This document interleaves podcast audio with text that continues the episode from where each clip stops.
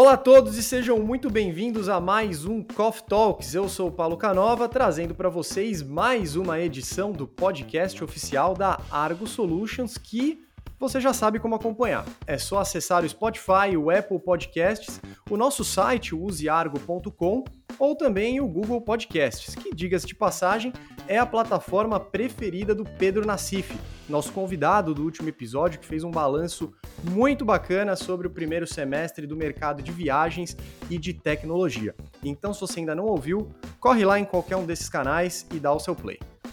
Bom, mas hoje vamos falar sobre um tema que desperta muita curiosidade de muitos que vivem um ambiente corporativo, que é o tal do marketing B2B.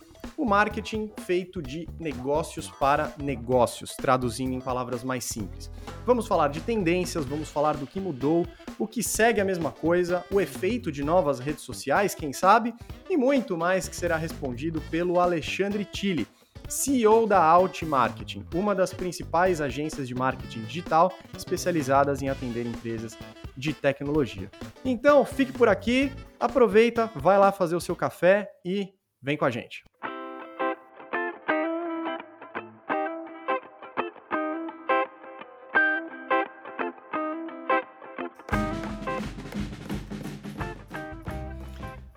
Ale, seja muito bem-vindo ao Coffee Talks. Que prazer ter você aqui depois de algumas pequenas iniciativas juntos. A gente começou gravando já um webinar no ano passado, agora finalmente aqui no, na nossa web sala, enquanto ainda não podemos nos ver presencialmente para um Coffee Talks. Como é que você está?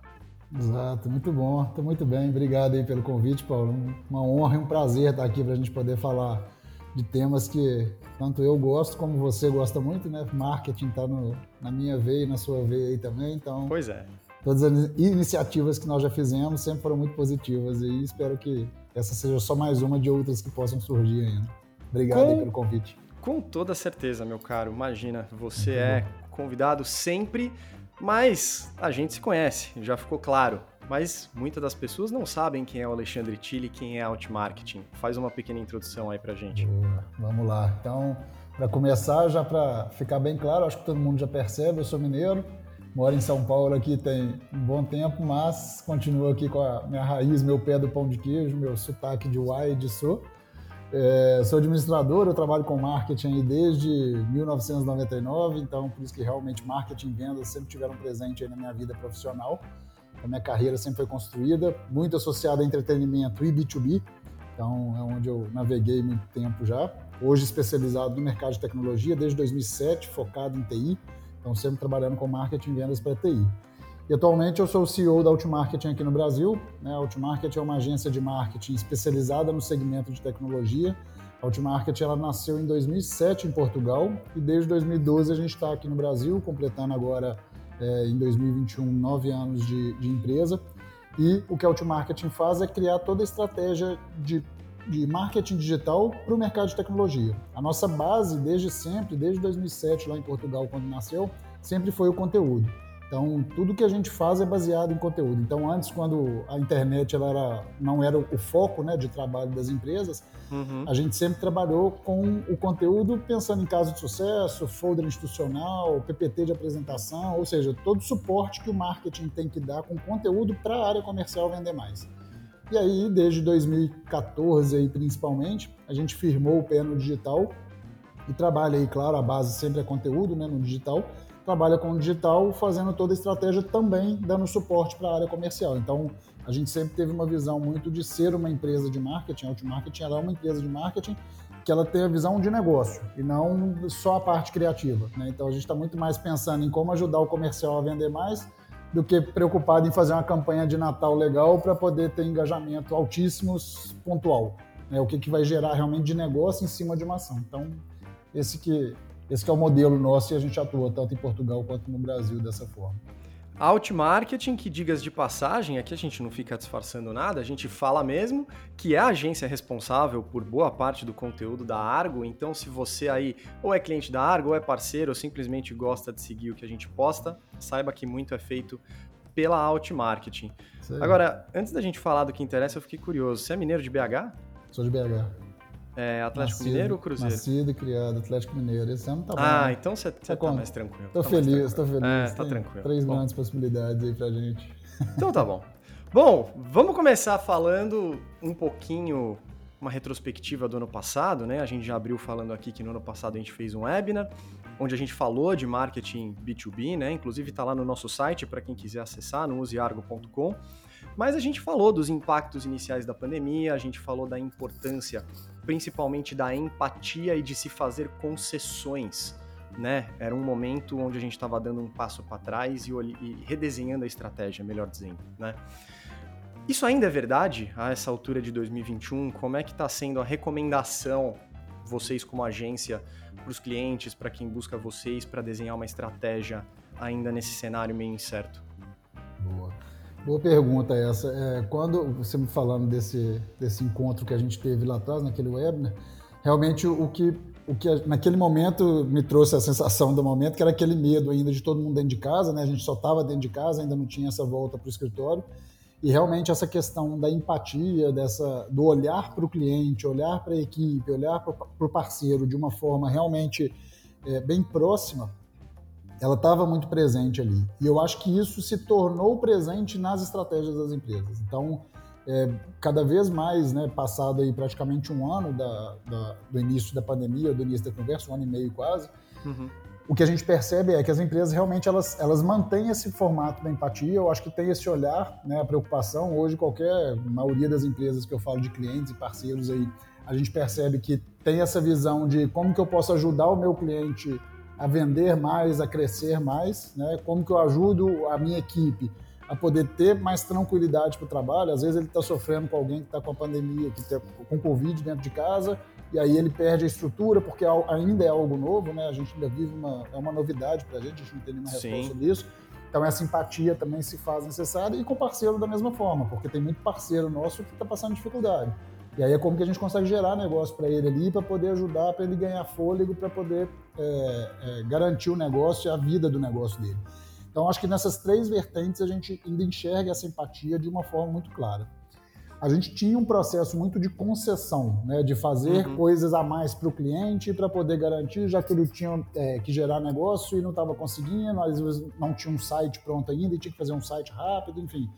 Então, essa parte da concessão, acho que ela começou a fazer parte do negócio. Então, as empresas começaram a ver o que, que precisou é, ceder para aquilo virar parte do negócio já. E começou a vender isso. Então, eu acho que já existe uma mudança da concessão. Ela hoje ser muito mais já um negócio, né? voltou a rentabilizar, as empresas já entenderam como funciona, mas associada à empatia, claro que existe a concessão de fazer o outro ter mais. Então, teve uma mudança cultural, sim, eu acho na forma de fazer negócio, pelo menos pela Outmarketing, que eu acho que sim. Uhum. E, e, isso, isso gerou um impacto, né, que eu vejo como positivo, porque é um ganha-ganha para o mercado. Então, Acabei de lembrar de, de, de, algo que a gente comentou naquele webinar mesmo do, do ano passado e você tocou no assunto de novo como é que volta depois, né? Porque a gente, nós também, né, do nosso lado, todo mundo, né, não importa do que lado da negociação você tá, você abre mão, você faz concessões. Como é que você volta ao normal depois, volta a cobrar por aquilo que você passou a dar? Como é que vira essa chavinha? É, isso, isso normalmente, é, vou falar assim, pelo caso dos clientes com recorrência, normalmente você cobra isso numa renovação. Né? Você renova e fala, pô, cliente, então aí, eu te ajudei, já fiz esse processo todo aí, é, foi um investimento que a gente fez acreditando na parceria e agora vai renovar o contrato, eu vou fazer um upgrade aqui de atualização, talvez eu não vou poder usar o IGPM, porque senão, de novo, eu vou ter que ceder né, a possibilidade de um rendimento, de uma atualização de contrato de IGPM, vou usar o IPCA, mas eu subi o valor aqui porque essa atividade está sendo feita agora. Então, acho que é tudo negociado e entendendo o momento. E isso é uma coisa que eu acho que, que ficou muito, muito, muito legal na, na questão da pandemia, foi que as empresas começaram a ser muito sinceras nessa questão. Então, pô, se eu consigo, se eu estou gerando e eu consigo pagar, eu vou pagar, relaxa, fica tranquilo. Agora, pô, se eu estou apertado aqui, não estou vendendo, está difícil, eu vou deixar aberto, pô, precisa da sua ajuda aí, e normalmente quem está do lado de lá consegue dar um apoio em relação a isso. Mas normalmente a cobrança ela vem aí na renovação e numa conversa, né, realmente, de fazer com que o outro, o outro lado também entenda que, claro, né, se eu estou usando horas de trabalho, eu preciso receber por isso também. Claro, sem dúvida. Acho que o aperto que todo mundo passou do orçamento Exato. que tem para uma área de marketing fez com que a sinceridade aflorasse nesse sentido. Sim. Agora, falando especificamente desse último ano de 2021, né? Esses últimos meses, vai, talvez nem de janeiro para cá, mas dentro do mundo da tecnologia, das empresas de tecnologia, quais foram os maiores desafios para elas no marketing digital, especificamente desse nicho de, de negócio? Sim. Bom, tecnologia, é, por, mais, por mais que seja tecnologia, todo mundo que é de fora do mercado já associa com tecnologia com todo mundo disruptivo, todo mundo andando de foguete, todo mundo já construindo um foguete, né? E, e às vezes não, às vezes o mercado de tecnologia é um mercado que é muito bruto, ele é muito quadrado ainda. Então, eu acho que como existe muito executivo que é, é fundador de empresa que tem aquela cabeça matemática, né? eu comparo às vezes com o segmento de construção civil, é, aquele, é a cabeça matemática, uma razão, é muito lógico o pensamento. Então, as empresas, às vezes, elas são, de certa forma, mais tradicionais. Então, com esse novo cenário, esse mercado, ele sentiu um impacto muito grande, que foi o quê? Meu site é desatualizado, eu não tenho nenhuma estratégia de conteúdo no meu site, eu não atraio ninguém pelo Google, né, numa ferramenta de busca, eu não uhum. faço nenhum anúncio pago, eu não uso meu LinkedIn para nada, enfim. Esse foi o cenário quando veio a pandemia. Com essa mudança de, de, comportamento em que você não encontra o cliente mais, você não fala com o cliente num evento, você não consegue marcar um almoço com ele, você não, se você ligar na empresa, não tem ninguém lá porque está todo mundo em home office, você não tem o celular do cara, esse mercado de tecnologia, o primeiro primeira coisa que foi necessário para eles foi atualizar e posicionar. Então, o que eu percebo aí que teve de mudança nesse um ano é posicionamento. Eu acho que as empresas de tecnologia realmente se posicionaram muito mais nos meios digitais é, o website tem sido algo muito procurado aqui na Outmarketing para a criação e atualização de website, porque realmente as empresas não comunicavam o que tinham comunicado dentro do, do próprio website. Por quê? Falta de estratégia. Não acreditava. Ele acredita, o executivo acreditava muito que era o cartão de visita. Eu entreguei meu cartão, acabou, eu vendo. Meu vendedor é. é o que vende. E não é. Então, essa mudança foi uma mudança que a gente percebeu que foi a questão de se posicionar no meio digital.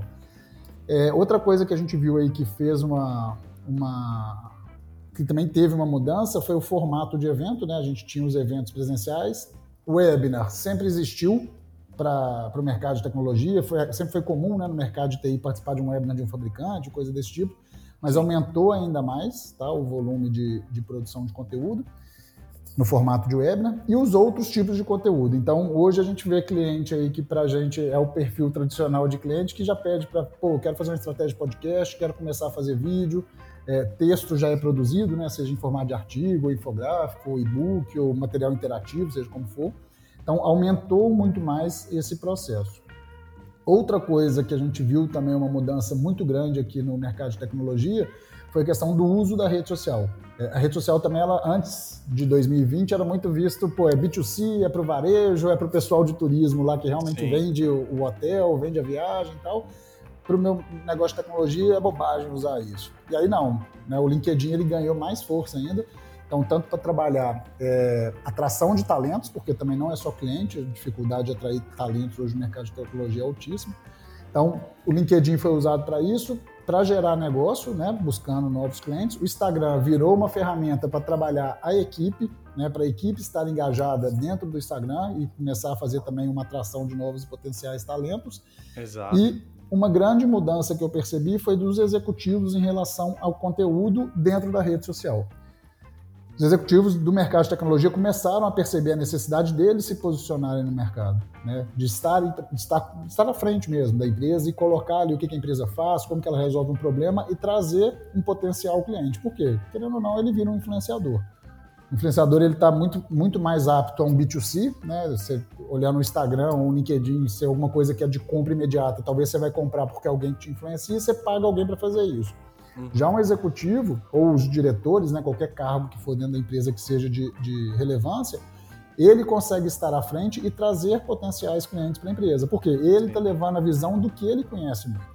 Então ele Entender gera que qualquer confiança. um pode ser um influenciador, né? O influenciador Exatamente. não é só aquela celebridade que você paga uma bolada. Você, Exatamente. no seu nicho, é um influenciador, né? Exatamente. E aí é criar os porta-vozes dentro da empresa que podem influenciar o mercado. Né? E começa a fazer conteúdo e tudo mais. Então, isso também, essa também foi uma grande mudança que, que eu percebi é, que foi muito positivo para a gente, olhando como profissionais de marketing, prestando serviço para os clientes, quando o executivo, quando a equipe de marketing, quando tem pessoas que estão à frente da empresa de tecnologia, para a gente isso é ótimo, porque gera mais visibilidade, mais chance de gerar negócio. Então, essas foram as principais mudanças aí que eu percebi realmente de, de comportamento no mercado. É legal que você trouxe uma coisa que desmistifica muito para quem está ouvindo. Ah, como assim uma empresa de tecnologia não tinha um site adequado? Sim. Como assim um executivo de uma empresa de tecnologia é, não sabia o poder da rede social? Como se toda empresa de tecnologia fosse o Google ou o Facebook, né? E, e, não é assim que funciona, né? O exemplo que você deu anteriormente falando que usam a cabeça de engenheiro, mas a verdade é essa. Se você pegar a Argo, por exemplo, 70% do quadro de funcionários são de desenvolvedores. Né? São pessoas que, de fato, têm a cabeça mais matemática. Então, não é porque a empresa de tecnologia que ela é toda hora uma coisa fora da caixa, que ela está toda hora sendo disruptiva, sendo inovadora no mercado, ela cumpre uma função mercadológica também, e às vezes é, não é como o imaginário das pessoas está acostumado a olhar para esse nicho, né? Isso que é, é engraçado. É, é, o que eu citei. Todo mundo que fala, pô, você trabalha com marketing para empresa de tecnologia, é só fazer coisa legal, é, é, é como é o exemplo que eu citei aí, tá todo mundo construindo um foguete agora para poder competir quem vai chegar primeiro e tal. Nada. Porque acha que isso aqui não é. E o dia a dia é, é produção, né? O trabalho de uma empresa de tecnologia, claro que as grandes elas têm centros de pesquisa e desenvolvimento gigantes que tem ali uhum. fortuna para gastar com realmente a parte legal e criativa. Exato. Mas outras, elas, o investimento vem todo para o desenvolvimento de produto, né? Se é um, no caso de um software que tem desenvolvedor, por exemplo, se é na área de serviço, para poder desenvolver infraestrutura. Então, o, o, o, tempo é gasto, o dinheiro é gasto, principalmente com desenvolvimento técnico, e é muito técnico. E a área comercial, então, de um lado tem um técnico, né, como você disse aí, e do outro lado uhum. tem o time comercial. O time comercial, a visão antes também de 2020 era uma visão de eu faço negócio com relacionamento. Então, como é venda geralmente grande porte, né? nem sempre grande porte, mas a maioria é grande porte, é venda complexa, que está associada ao B2B, são vendas de relacionamento. Você tem que sentar ali com o cara, você faz um almoço, depois você faz uma visita, aí paga uma viagem para o cara conhecer não sei o que lá em tal lugar. Você cria um relacionamento de longo prazo. Pós 2020, isso acabou, porque você não consegue tirar o cara de casa. Você não tira de, literalmente, né, de casa. Então, aí ele demanda que... o marketing para dar conteúdo para ele foi aonde teve a grande mudança e mais um reforço, que o Inbound eu acho que já trouxe uma boa visibilidade para a área de marketing, para deixar de Sim. ser uma área só de produção de evento e de fazedor de brinde, hum. para virar uma área de negócio. E 2020 trouxe isso mais ainda, porque como estava todo mundo na frente do computador, tinha que aparecer, e para aparecer você precisa do marketing. E aí foi onde ganhou esse reforço. As pessoas não têm ideia, trabalhar no marketing de tecnologia, a dificuldade que é você criar um conteúdo em cima de uma integração, Sim. de uma API. Gente, é difícil pra caramba. É, não é atrativo, né? Não é algo que você Não vai, é atrativo. Não é, não é algo que você é. fala, pô, que legal, eu tô fazendo a integração. então. Agora, você falou do comercial e a tal da retomada que estão falando direto agora? Vamos voltar pro escritório? Já estamos com não sei quantos por cento da população vacinada. Eu não tenho o último dado, mas eu sei que a gente está alto. Aqui em São Paulo, Sim. pelo menos, né, ainda bem foi, foi tudo dando muito certo nesse quesito. Mas fato é que a gente fala tanto da retomada, ela de fato está acontecendo no marketing digital? Qual a sua visão, o que você está sentindo na pele, no dia a dia, se essa retomada ela de fato existe na nossa área? Bom, o que, eu, o que eu vejo aí da retomada, acho que a gente já retomou. Né? Eu acho que realmente já existe é o que é, é o que a gente está vivendo. Eu acho que desde o primeiro dia lá de março, né, meados de março ali, quando todo mundo foi para casa, eu acho que teve o susto inicial, mas já retomou e aprendeu a fazer de forma da forma diferente ou da nova forma. Uhum. Então, eu acho que essa retomada ela já aconteceu é, de uma certa forma. A vacinação trouxe uma certa tranquilidade para as pessoas. O modelo híbrido, eu acho que realmente é a tendência. Eu não, não acredito, tá? Eu realmente eu não acredito que vai ter o 8 às 18 de segunda a sexta. Eu acho que Também isso, não. acho que acabou. Isso não tem como. Você, todo mundo, todos nós aprendemos a quê? Pô, na quarta-feira de manhã talvez eu consigo fazer minha corrida ali, chegar em casa às nove, já começar a reunião às nove sem ter tomado banho. Fui direto e na hora do almoço eu tomo meu banho ali, pronto. Então, mas consegui resolver o que eu tinha que resolver, né? Uhum. Então, isso gerou, por quê? Flexibilidade para a pessoa. Como também, pô, consigo fazer uma terapia de 3 às 4 online, né? Perdi uma hora do trabalho, mas eu vou trabalhar tá de 6 a 7. Eu vou você não tem o tempo do deslocamento, você não tem que se preocupar em sair correndo para não pegar o metrô cheio, você Exato. pode trabalhar um pouco mais. E você compensa de 6 a 7 ali depois. Então, assim, você criou essa flexibilidade. Eu acho que todo mundo tem maturidade para isso, então acho que isso realmente já é um modelo que o híbrido vai ser o caminho. Tenho conversado com alguns fabricantes de tecnologia, pessoas que trabalham nos fabricantes de tecnologia, e o que eu tenho escutado aí, principalmente a Amazon, Microsoft, é, Google, realmente uhum. de ter dois a três dias no escritório né, e dois dias em casa. Então, mas nada definido ainda, muita coisa vem de fora, né? Então, Estados Unidos, a maioria dos fabricantes está lá. Então, que o pessoal dos Estados Unidos hoje está com essa expectativa. No Brasil, a gente sabe que demora três meses até em relação à pandemia, né? Então, essa uhum. variante Delta aí, por exemplo, se ela tiver algum impacto nos Estados Unidos, está tendo nos Estados Unidos agora, daqui a dois, três meses ela chega mais forte aqui no Brasil, pela onda que, que circula. Sim. Então pode ser que já mude o cenário. Mas eu realmente eu vejo uma retomada híbrido, no modelo híbrido. É, o presencial ainda é importante, você encontrar pessoas. Eu acho que não vai ser mais para sentar todo mundo com o computador, com seu fone de ouvido no escritório trabalhando. Eu acho que vai ser o momento de pensar em ações em, em equipe. Concordo. Vamos fazer uma reunião de planejamento, vamos fazer uma reunião de, de definição de uma estratégia para um cliente, fazer a parte criativa acontecer, ou ser um dia somente de happy hour mesmo, de falar de, de coisas que não estão associadas ao computador, não abre o computador, mas vamos interagir. Mas uhum. eu acho que tem que ter essa importância também.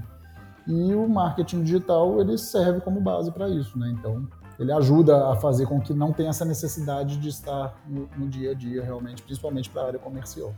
Concordo com absolutamente tudo que você falou, Alexandre. Eu acho que até você ter uns dois dias no escritório para isso, né? O dia que eu vou encontrar a minha equipe. É o dia que eu vou ter uma reunião de alinhamento, eu vou encontrar o meu chefe, eu vou falar. Vou um dia a mais porque tem uma campanha para desenvolver, né? Falando de marketing, tem aí um, um branding para a gente pensar, lançamento de produto. Sim. A parte criativa ela realmente sofre com o home office. Não é feito Sim. da mesma forma, né? A gente gosta de estar tá lá de pé, escrevendo na lousa e apresentando e compartilhando e, e faz falta, né? Aquele Sim. olhar que a pessoa às vezes entende o que você está falando só no olhar. Exato. Então, para isso funciona. Mas por um outro lado, eu acho que tem um lado muito importante que as pessoas começaram a dar valor para uma coisa que não era frescura, né? A gente ter ficado preso em casa psicologicamente pesa, as pessoas é. têm suas. Qualidade de vida importa, né? Resumindo, para não falar muito, qualidade de vida importa, né? Sim. E você poder estar tá em casa e ter esse equilíbrio. Ninguém deixou de render. Sim, né? Tá sim, todo exatamente. mundo trabalhando, tá entregando, então, de fato, eu acho que o híbrido também vem vem para ficar. Não exatamente, tenho dúvidas disso. Exatamente. E, o olho no olho, a gente precisa de ter esse contato, então, para a parte criativa, concordo, e realmente o olho no olho é é ter o calor humano ali mesmo, é fazer um almoço da equipe, bater papo furado ali, de coisas sem estar uma tela na sua frente. É, o dia que é, você vai para uma reunião da equipe, você já fica pro happy hour? Exato, já faz, e tem que ter, é importante isso. O ser humano é precisa de socializar, precisa de ter esse, essa troca, né, do, da energia mesmo, vai além do, do olhar, é. porque olhar a gente se olha numa, numa tela. Mas da troca da energia mesmo ali, ter o convívio, isso, isso é saudável, né? Isso faz bem para o psicólogo, para o lado psicólogo, então com certeza, do, do, processo. Com certeza. Por falar em híbrido, vocês já tiveram a oportunidade de ver algum evento híbrido acontecendo? Tá dando certo, não tá? Como é que vocês estão vendo isso? Olha, e de empresa sim, né, alguns eventos de empresa, evento interno, que aí às vezes faz para a equipe, mas a maioria dos eventos que a gente tem visto fora o webinar, que é o mais simples, né, que a empresa consegue desenvolver sozinha, são os streamings aí, os maiores. Então, os grandes eventos aí têm acontecido num formato em formato à distância. As empresas de streaming aí têm ganhado uma quantidade enorme de clientes, né? Então tem é, algumas empresas aqui em São Paulo que têm feito um trabalho muito bom. É, a RD, por exemplo, o RD Summit, né, que é o maior evento da América Latina de marketing, ano passado já foi, esse ano vai ser de novo, que virou, host, virou hostel, que é um evento à distância, mas também muito bem estruturado para poder fazer o, o, o, acompanhamento ali, de todo mundo conseguir acompanhar a trilha, participar de uma sala ou de outra. Então, você começa a criar algumas estratégias de evento de streaming aí mais, mais robustas. Mas poucos integrando o presencial e o digital. Eu vi um que foi com até com o Seth Godin, que foi um dos Estados Unidos, que foi de marketing, e aí tinha algumas pessoas, você via que eles colocaram como se você estivesse sentado numa cadeira, uhum. e aí na sua visão da tela, você via as pessoas sentadas no, no no auditório. auditório. Mas com distanciamento de três cadeiras, um, três cadeiras, um, três cadeiras. Então, auditório vazio e, e a pessoa apresentando lá na frente. Que legal. Então, acho que vai ser uma tendência também. E as pessoas acomodaram, né? Agora me diz uma coisa, engajamento eu acho que é uma das métricas mais cobiçadas e acompanhadas com maior atenção por todos os profissionais de marketing, né? Onde você até numericamente às vezes consegue justificar o seu trabalho, né? Olhando o que tem acontecido do outro lado do balcão, né? Mudou tanto assim o, o comportamento dos clientes no, no último ano? O que, que você tem sentido através dos seus clientes? Sim. Como é que os clientes das empresas Sim. de tecnologia têm se comportado? Bom, o que, o que a gente percebe muito no comportamento é, é o cliente acostumou a comprar à distância. Né? Então, aquele modelo, né, claro, foi obrigado a fazer isso, então já mudou essa questão do digital. Então, é, a interação do cliente com a rede social do, do possível fornecedor se tornou maior, ou seja, aumenta o engajamento. É, o contato pela rede social, pelo LinkedIn, se tornou maior, ou seja, aumenta o engajamento. Então a forma da compra mudou. Então hoje, como já existia isso antes, né, de 2020, de uma pesquisa no Google, principalmente para tecnologia, quando você vai fazer uma pesquisa, eu vou pegar um outro negócio, vamos pegar o seu aplicativo. Vamos lá, eu preciso, eu sou uma agência de turismo aqui, eu sou, sei lá, uma, uma empresa que eu preciso trabalhar agora a minha gestão de, de orçamento e vou trabalhar também a questão de reembolso e tudo mais. Eu entro no Google como, como comprador ou como demandante daquela solução, vou pesquisar quais são as soluções que me resolvem esse problema. Então, antes já existia isso. Aparecia quem já estava no meio digital. Sim. Com a pandemia, veio o quê? Essa necessidade do comprador, ele ter que pesquisar no Google, ele acha a solução, ele marca uma reunião online, nessa reunião ele tem que decidir online, a demonstração que ele faz não é na frente dele para ele ver como que funciona, às vezes é compartilhando tela, então o cara tem que confiar ainda mais do lado de lá, mas mudou a forma dele comprar, ele entendeu que a compra dele ou é essa ou não é, né? Porque ele talvez não vai conseguir fazer o presencial. Então teve essa mudança sim, foi uma mudança positiva, porque eu acho que é, economizou muita coisa que não tinha necessidade, né, de algum, algumas negociações, mas teve essa mudança e uma mudança positiva. Para o lado do cliente, que é o fornecedor, né, quem está vendendo para essa pessoa uhum, que uhum. compra de forma diferente, também mudou a forma, porque ele teve que usar criatividade para poder convencer. É, o B2B já tem isso, né, mas é convencer com um PPT. A gente costuma falar. Você tem que gerar confiança num PPT. Eu tenho que abrir um PPT aqui e te convencer num PPT que você vai me pagar não sei quantos milhões de reais aqui para uma solução e você nem me conhece, porque você não tá nem me vendo. E eu tô te vendendo de short aqui ainda, tá? então, assim, eu não tô nem de sapato e calça, eu tô de short aqui, camiseta e só a camisa por cima. Então, você gera uma confiança realmente no que você leva do discurso, ou seja, o conteúdo muito bem estruturado e uma qualidade na sua apresentação. E, claro, credibilidade com caso de sucesso e tudo mais. Então, claro. teve essa mudança dos dois lados, de quem compra de, de comprar diferente e de quem vende de vender realmente com mais credibilidade. Mas você não acha que nesse caso o call to action, o famoso call to action, quem é de marketing vai entender o que a gente está falando, ele ficou mais fácil? Porque, por exemplo, antes você pesquisava, né? Essa pesquisa prévia no Google ela já existia, né? Então, Sim. encontrei lá Argo Soluções de Viagens, vai, vamos usar o nosso exemplo.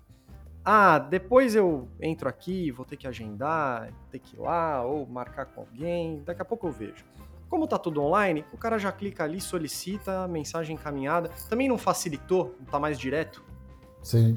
Sim e não. Vamos lá. Sim, por quê? Porque, como, como a gente colocou aí, a criatividade ela aumentou e a estrutura de venda baseou mais em, em, em oferecer conteúdo para o potencial cliente. Então, se ele foi lá e clicou no CTA, quero ver uma demonstração, uma reunião, provavelmente a Argo já criou um vídeo, que antes talvez não teria. Né? No caso seu, não era isso, porque sempre tiveram um lado do marketing muito vivo mas vamos supor, uma empresa mais tradicional, ela não teria um vídeo de demonstração para já convencer o cara numa primeira etapa, certo? Para poder mostrar como que é feito. Então já criou um vídeo, ou seja, já cria um interesse maior e uma chance maior da pessoa entender o que, que a sua solução resolve. Certo. E não, por quê? Do mesmo jeito que hoje a Argo faz, os concorrentes também passaram a fazer, que antes não faziam.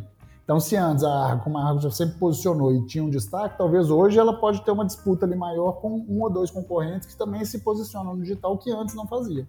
Então, você ganha também uma necessidade ainda maior de ter conteúdo mais bem estruturado, referência, caso de sucesso, você ter uma referência muito maior no mercado para gerar credibilidade, de novo, estamos à distância, né? Então, você gerar certo. credibilidade de uma pessoa que está olhando numa tela e comprando uma solução num valor que é relativamente alto, né? Que é um investimento para a empresa de longo prazo, ela não quer fazer uma compra de um mês, é um, um investimento para ficar de um tempo maior e que gera essa credibilidade. Então, acho que sim, não por isso. Sim, porque você tem mais criatividade e não porque você tem mais concorrência.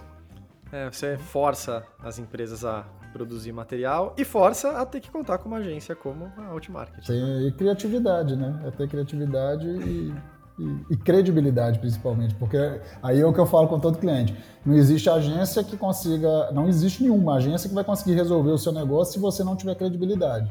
Com certeza. Então, né, então, a base da empresa tendo credibilidade, o resto é criatividade. Aí é trabalhar com a agência realmente para a gente poder fazer um trabalho bem estruturado. Com certeza. Agora, baseado no atendimento de vocês, né? Todo o trabalho que a Out Marketing faz, eu sei que cada cliente é um cliente, Sim. cada um tem uma especialidade, se comunica melhor por um lado ou por outro, mas você tem um, uma visão mais macro de quais são os canais que nesse pós-pandemia estão gerando mais resultado? Meio que deixar uma dica assim para o pessoal que está escutando. Sim. É, eu acho que Cana canais, beleza, vou citar alguns canais aqui, mas eu acho que se a gente pensar, por exemplo, numa estratégia digital, dentro, dentro do marketing, né? trabalhar o digital, e do digital a gente pensar no inbound marketing, né? uma estratégia como um todo, pensar num funil de marketing, que a gente tem que fazer uma atração de um potencial visitante para o site, né? para ele achar o call to action lá, interessar em virar um lead, passou os dados dele, gerou uma oportunidade para a área comercial e vendeu. Então, todo esse processo, eu acho que é o que gera resultado, tem gerado há muito tempo, mas depois de 2020 mais ainda, de gerar resultado de ser encontrado. Porque as empresas elas precisam ser encontradas na hora que o potencial comprador está procurando resolver um problema. Né? Se ela resolver um problema, qual empresa que resolve? A primeira que aparecer é a grande chance dele fazer a compra. Então, essa estratégia do inbound ela é. E os canais que a gente tem visto com os clientes que têm dado resultado e também na Outmarket tem dado resultado, Primeiro, o LinkedIn, realmente ele ganhou uma força ainda maior tá, de trabalhar o B2B, trabalhar o mercado de tecnologia, quando a gente pensa em C-Level, uma forma de comunicar. É, o e-mail, né, ele continua vivo, então trabalhar o e-mail de uma forma de gerar relacionamento e gerar o engajamento. O que a gente fala muito, tanto LinkedIn quanto e-mail, é, é trabalhar realmente o script muito bem feito. Porque se começar a receber, igual a gente recebe várias. Eu, eu ultimamente realmente tem, tem, tem, até por boa prática do LinkedIn, né? A gente não deve, não deve aceitar todos os convites do LinkedIn se não tem nada a ver com o seu negócio. Então, se às vezes chega alguém aqui que eu vejo, pô, isso aqui não tem nada a ver com a Ultimarca, não tem nada a ver com o meu meio profissional, eu não vou aceitar. Então, porque chega script lá que você fala assim, esse cara vai conectar e no momento seguinte ele vai mandar e-mail pedindo uma reunião. Aí pronto, aí, pô, não te aceitei para fazer uma reunião, né? Então, uhum. é saber usar o script. A mesma coisa para o e-mail. O e-mail precisa ser estruturado de uma forma que quem está do lado de lá receba de uma forma é, inteligente o conteúdo, ou seja, resolvendo o problema. Então, esses dois canais funcionam. O Ads também tem gerado uma, um bom posicionamento, tá? é mais um canal que tem gerado resultado também bem direcionado, mais do que valor, né, volume, é qualidade do que está trabalhando, de palavra e direcionamento, e aonde a pessoa vai chegar e ter a resposta do que ela está procurando. Os webinars, né? então os eventos eles têm gerado também. Uhum. Conteúdo orgânico sempre teve e agora mais ainda, então ser encontrado aí numa busca por conteúdo que seja relevante. E uma das coisas que a gente tem visto com os clientes, tá? E para a gente tem gerado também que é a assessoria de imprensa.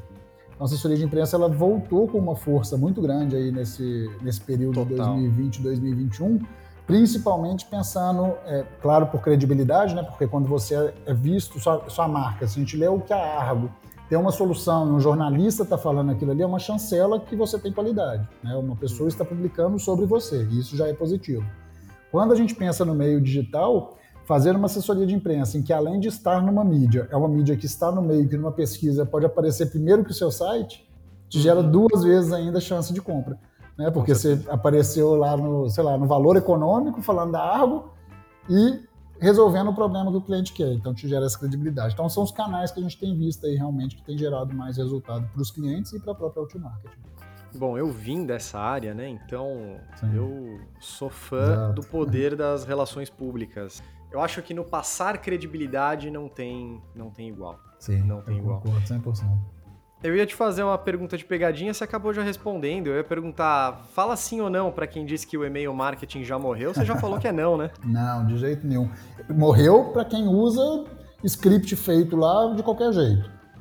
Esquece que tem alguém do lado de lá que tem não sei quantos mil e-mails e pronto. Então você tem que ter uma estrutura, uma estratégia muito bem desenhada para fazer com que o conteúdo do e-mail seja realmente relevante.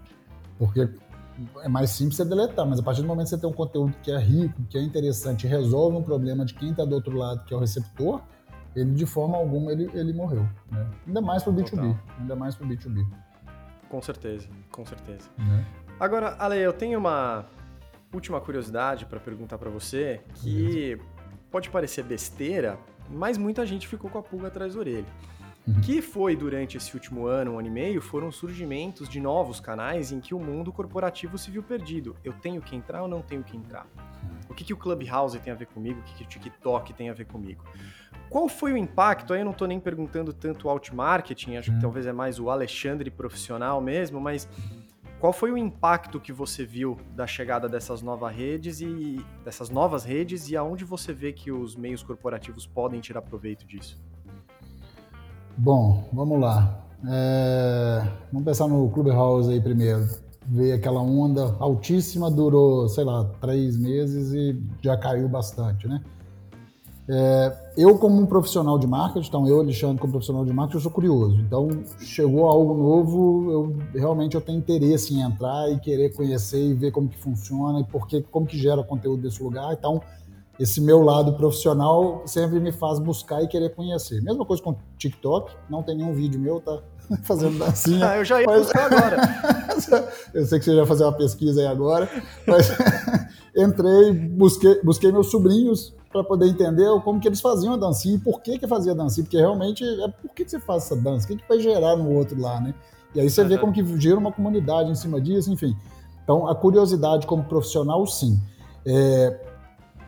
O Clubhouse, por exemplo, é uma rede que eu gostei muito do Clubhouse, eu achei interessantíssimo. Tinha um canal lá, não sei se é canal que chama, mas era uma sala que eu participava lá, que era todo dia de manhã, que era uma de marketing, muito boa. E tava lá o executivo de marketing do, do McDonald's, estava o executivo da Ambev, de marketing, ou seja, gente de relevância trazendo conteúdo. Pô, é aprendizado, você está ali, você vai absorver. Eu ainda escuto algumas, algumas salas lá do Clubhouse, tá? então eu ainda participo de algumas coisas como ouvinte. E pronto. O, o uso da empresa, então, desse lado de profissional, sim, de pesquisar e conhecer. Eu acho que tem que entender uhum. para ver se faz sentido. E aí, uhum. levando isso para o profissional que absorve, né? Eu acho que o profissional de marketing tem que ser o primeiro a conhecer e levar e saber sobre aquilo quando ele leva para dentro da empresa, ele tem que entender o que faz sentido para a empresa. Então, assim, é, pegando esse modelo, não adianta ficar a minha equipe ou eu aqui fazendo dancinha o dia inteiro, porque talvez você, Paulo, não vai falar, ah, que legal, o T-Market faz dança o dia inteiro lá no TikTok, por isso agora eu vou contratar o serviço de marketing dele. Mas, né, então, é entender onde o seu público está no momento certo.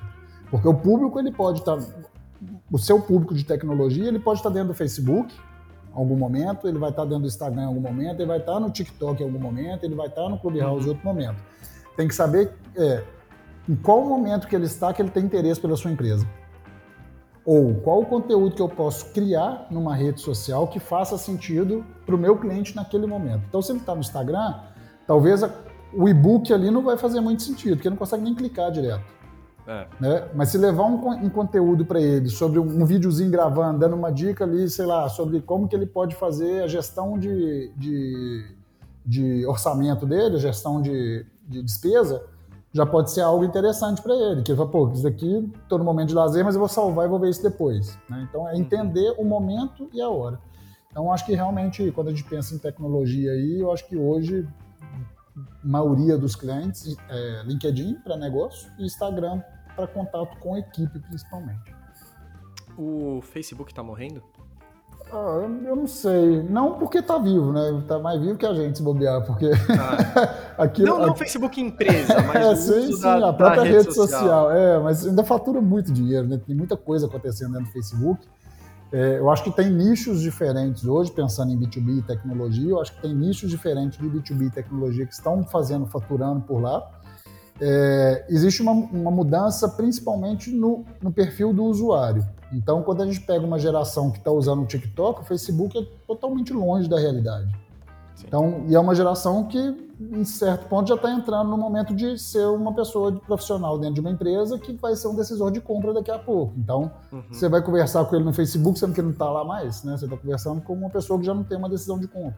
Então, é, é, entender. Eu não acho que esteja morrendo, eu acho que ela está mudando de nicho, né? E, querendo ou não, é, é muito tempo, né? As coisas acontecem, elas começam e terminam muito. Tem um ciclo de vida dela normal, quando a gente fala de inovação. Tem um ciclo da inovação, né? Que é o tempo certo dela crescer. Sim. Ela atinge o ápice, fica ali e ela tende a cair se ela não inovar. A minha percepção sobre o Facebook é muito que a inovação dele é comprando outra coisa para ele tipo, não depender daquilo ali. Então ele foi para o Instagram, é. que daqui a pouco vai virar um Facebook né, nesse sentido que pode morrer, porque vai ficar já, pô, já tá, não está mais Sim. tão legal, que aí vem uma outra solução, uma outra que ele vai comprando e pode fazer isso acontecer. Mas nesse morrendo acho que ainda está é longe. É. Ah, não, eu concordo. É que nesse, nesse sentido que você colocou é onde o Facebook me decepciona um pouco, porque para minha geração, por muito tempo, ele foi o símbolo de disrupção, de inovação, Sim. né? Depois ele virou o cara que compra todo mundo. Então, Sim. morreu um pouco aquela magia, assim, sabe? Mas acho que a gente discute muito isso hoje em dia porque a gente tá vendo o impacto dessa nova geração, que é a geração Z, chegar no mercado. Sim. Então agora, de fato, parece que virou a chavinha, né? Por isso que a gente está discutindo muito essas coisas. Exatamente. E tem uma coisa aí que você falou do Facebook interessante, que é isso, que ele veio como a novidade, né? Que gerou impacto. Pô, o Facebook, eu converso com qualquer pessoa, tem as comunidades e não sei o quê. Então isso veio como uma novidade, apesar do Orkut já existir lá atrás, mas de é. realmente ser algo disseminou para todo mundo aí. Mas o que acontece? É, a forma que ele aproveita os dados, isso ficou muito, muito exposto. E aí isso gerou um incômodo, porque a gente sabe, qualquer coisa que a gente está fazendo está gerando dado. E né, o mundo está absorvendo informação nossa, pessoal.